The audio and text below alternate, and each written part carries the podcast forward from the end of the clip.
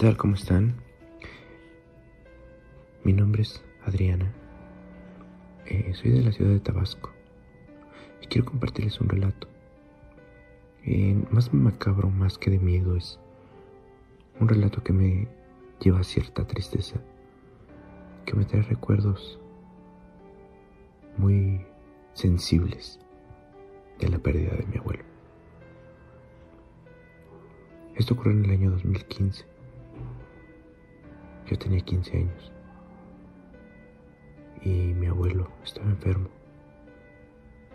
Tenía una terrible lucha contra el cáncer, la cual finalmente perdió. los últimos cinco años antes que él falleciera tenía un pequeño perrito. Un perrito mestizo que había adoptado de la calle, al cual siempre llevaba a pasear a un parque cerca de la casa, a dos calles. Cuando falleció mi abuelo, casi puedo asegurarles que podía escuchar llorar al perro. Estoy seguro que podía escuchar su lamento, podía sentir su tristeza al saber que su amo ya no regresaría.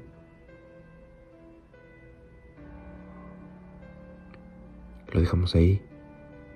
En esa misma casa no lo quisimos llevar a ningún otro lado y uno de mis tíos se quedó a vivir ahí era quien cuidaba de él.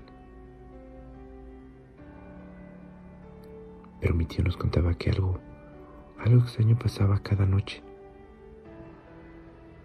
Cada noche a las ocho en punto. Que era cuando mi abuelo lo llevaba a pasear al parque. Nos dice que, que, este, que el perro salía y se perdía por aproximadamente media hora y después volvía. Un día fue a visitarlo y, y me dijo, mira, mira, ahí va el Benny. Ya se va. Pero podíamos ver cómo movía la cola, cómo parecía que veía a alguien. Puedo estar segura que veía a mi abuelo. Le movía la cola, se ponía contento y se tiraba con las patas para arriba como si alguien le rascara la panza. Después de esto, veíamos cómo ligeramente se, se abría la pequeña reja y él venía y salía. No pude con la curiosidad y lo seguí. Lo seguí a cierta distancia para que no me viera. Y hacía el recorrido el paseo que le daba mi abuelo antes de morir. Y efectivamente, él venía y regresaba y se metía a su casa como si nada hubiera pasado. Pero un día,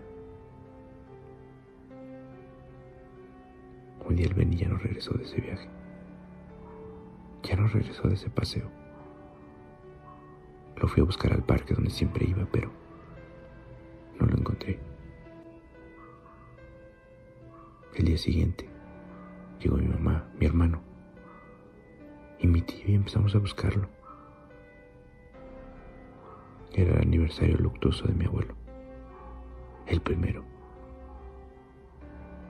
Desistimos ya que teníamos que ir al panteón. Pero para sorpresa nuestra, en la lápida del abuelo estaba el Benny, echado encima, como si estuviera durmiendo. Pero por desgracia, ya no respiraba. Creo que ese día mi abuelo vino por su perro y se lo llevó al panteón para que le hiciera compañía. Muchas gracias por escuchar mi relato.